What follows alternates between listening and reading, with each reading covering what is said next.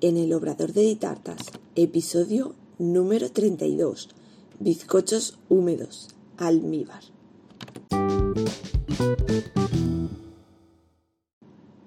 Hola, ¿qué tal? Bienvenida al podcast en el Obrador de Ditartas, donde hablaremos de repostería y conoceremos el día a día de un obrador. Yo soy Diana Verdú, chef pastelera y profesora de la Escuela Virtual de Repostería de Ditartas, donde encontrarás todo lo que necesitas de repostería en un único lugar. Cursos en vídeo, PDFs, descargables, descuentos, grupo privado de Facebook y realizamos clases en directo todos los meses. Visítanos en ditartas.com. Bueno, hoy os traigo un capítulo un poquito especial, digamos que es eh, un básico en la repostería, un básico a la hora de realizar tartas. Y me refiero, pues mucho se ha comentado, a bizcochos húmedos, mm, por decirlo de alguna manera, y para el tema del almíbar. Vamos a hablar un poquito de estos dos componentes. Y bueno, quería deciros, mm, una tarta en sí se compone de un bizcocho, un bizcocho húmedo, jugoso, un cremoso relleno y una bonita decoración. Y tenemos que trabajar en esto, tenemos que trabajar en nuestras propias recetas, en conseguir eh, que estos tres elementos se compaginen, vayan a juego y eh, finalmente nos den ese producto 10, ese top 10 de nuestras tartas. Hoy hablaremos del bizcocho que como os digo mm, va a depender mucho de la zona en donde estéis trabajando. Aquí en España sobre todo en la zona de Alicante, donde yo vivo, en Elda. Yo soy de Elda, señores, como decía la canción de Pedrito Rico. Eh, a la gente le gusta el bizcocho, como dicen, mojadito, eh, caladito, muy bañado, que tenga bastante almíbar, que sea muy jugoso.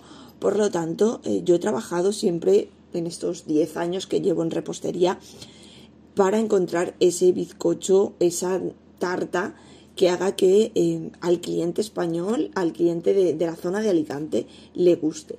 Porque mm, no podemos coger eh, recetas americanas. Ya sabemos que la repostería creativa mm, está influenciada por la repostería americana, viene de la repostería americana. Y no podemos coger simplemente una receta americana y hacerla aquí en España tal cual, porque posiblemente a la mayoría no les guste. Eh, porque pues son muy dulces o en este caso las tartas son muy secas eh, y diferentes aspectos que a nuestro cliente final mm, puede no gustarle o no gustarle tanto como podría. Entonces siempre tenemos que adaptarlo a ese cliente al que va dirigido nuestro producto. Y en este caso es una tarta, como os digo, un bizcocho bien jugoso, bien mojado, que es en lo que hoy nos vamos a centrar y también en otros capítulos hablaremos del relleno y de la decoración.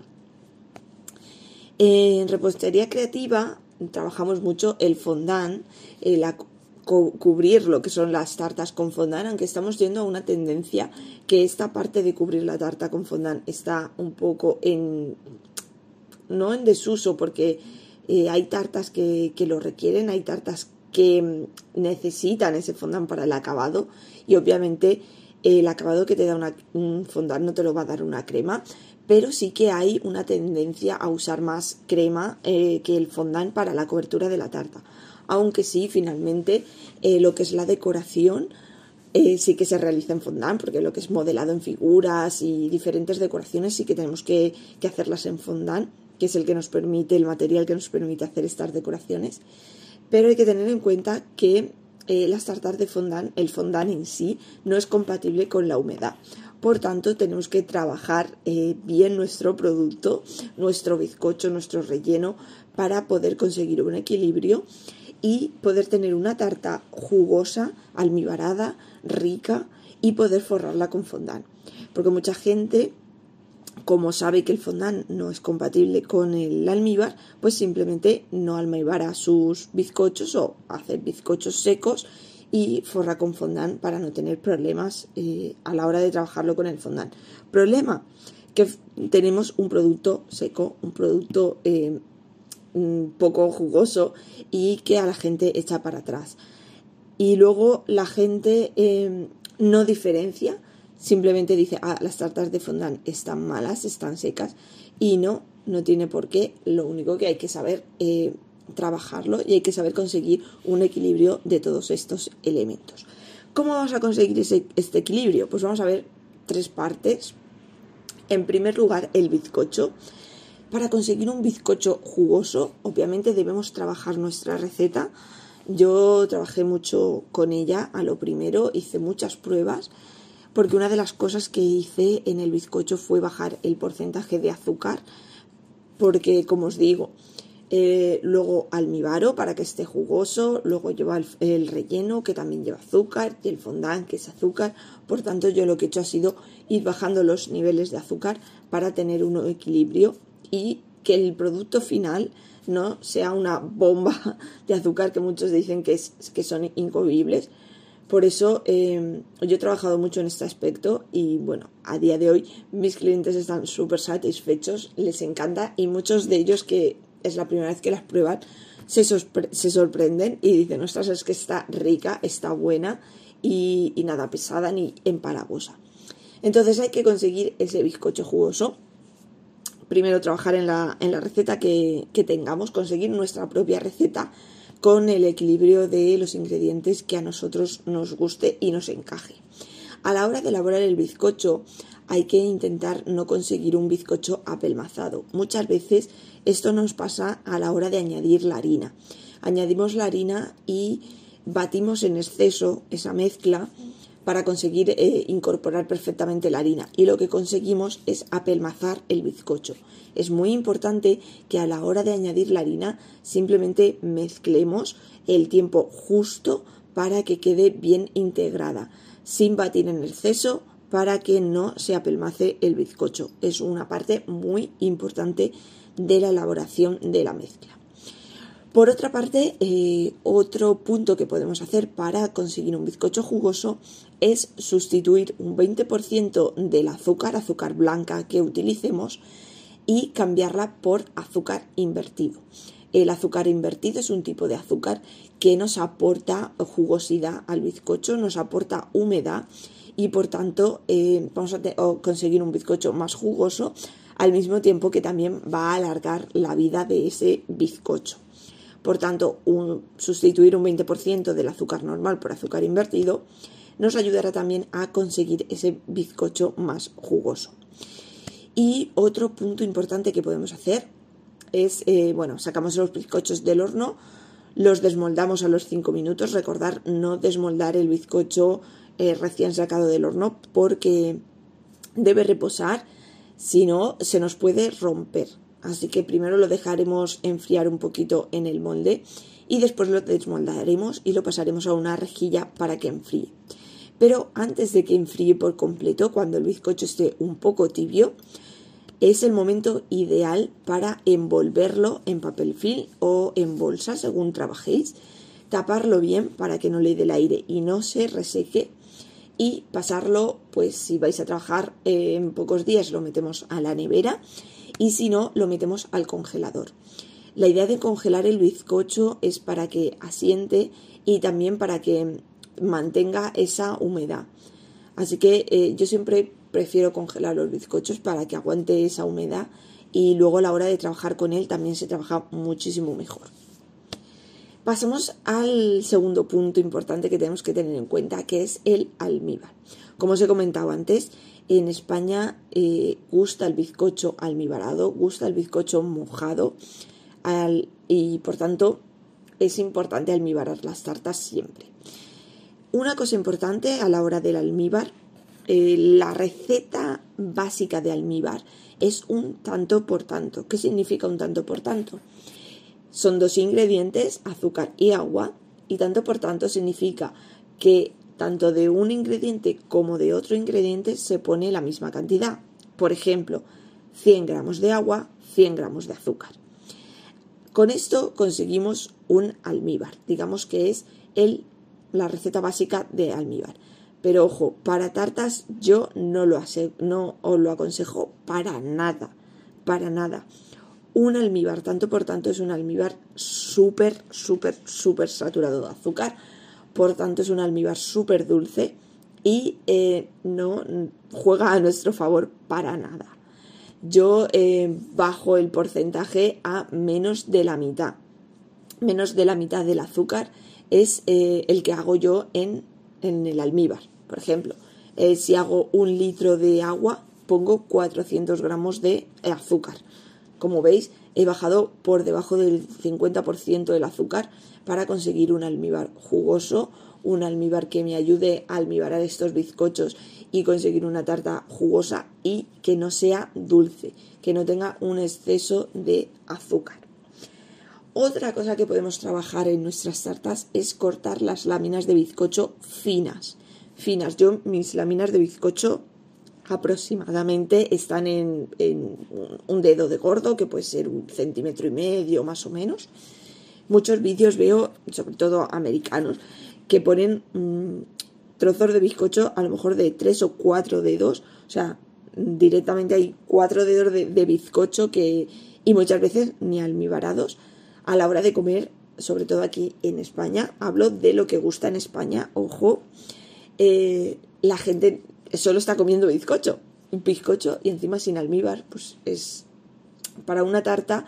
Aquí en España eso no está catalogado como tarta. Aquí en España nos gusta eh, que tenga poco bizcochito y mucho relleno y muy mojadito. Esa es la base.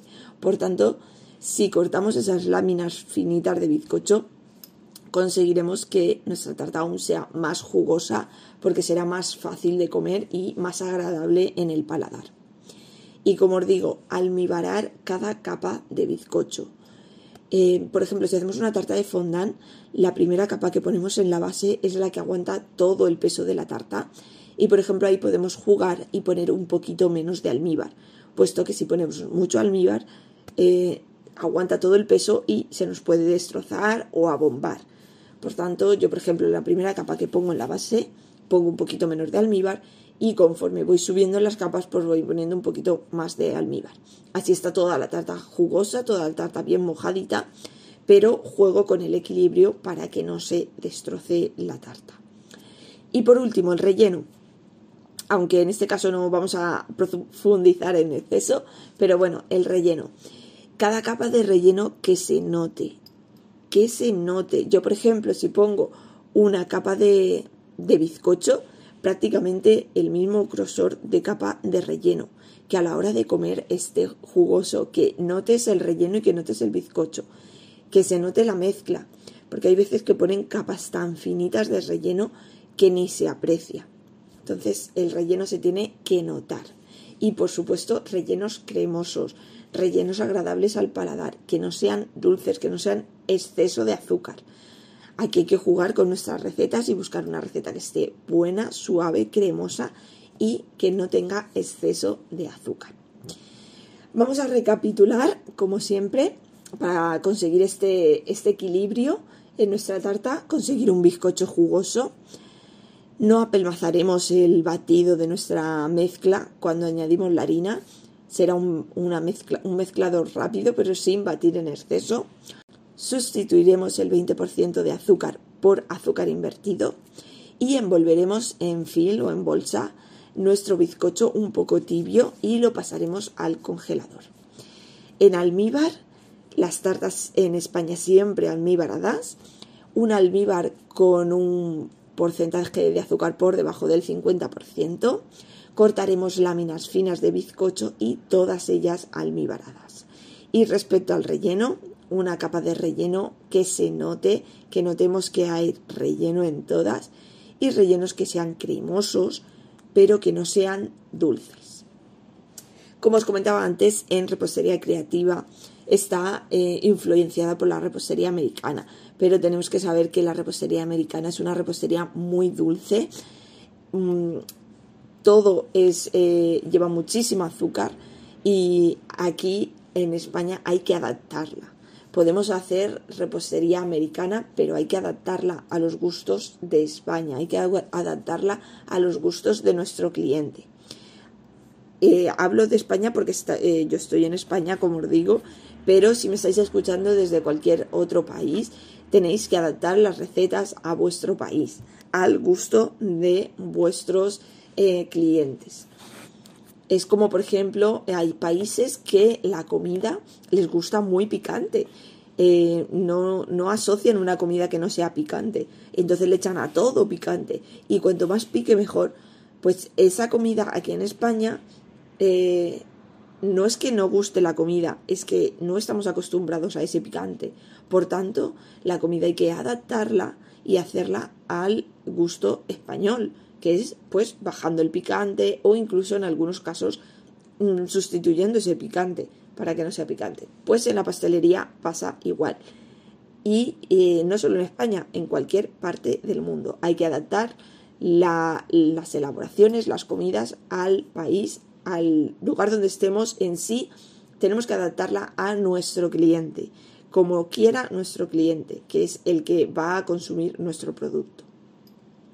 Como yo digo, tu cocina es tu laboratorio, así que métete en tu laboratorio, métete en tu cocina y crea tus propias recetas, tus mezclas y empieza a hacer pruebas, quitando un poquito, subiendo un poquito y consigue tu producto top 10. Así que es el momento de ir a tu laboratorio, a tu cocina y ponerte a trabajar en esas recetas. Y hasta aquí el episodio número 32 en el Obrador de Ditartas. Gracias por escucharme, te invito a que te suscribas y me encantaría recibir una valoración o un me gusta y así más apasionadas de la repostería podrán encontrar el podcast. Y déjame en los comentarios cualquier duda o sugerencia para hablar en el podcast. Recuerda que estoy preparando un capítulo de preguntas y respuestas, así que puedes hacerme todas esas dudas que tengas o preguntas que las responderé en un próximo capítulo que estoy preparando para el próximo año y responder a todas esas preguntas. Puedes hacerlo en los comentarios, puedes hacerlo en Instagram o enviármelo por email a cursosditartas.gmail.com. Y recuerda, un nuevo episodio todos los lunes a las 6. Te espero el próximo día. Adiós.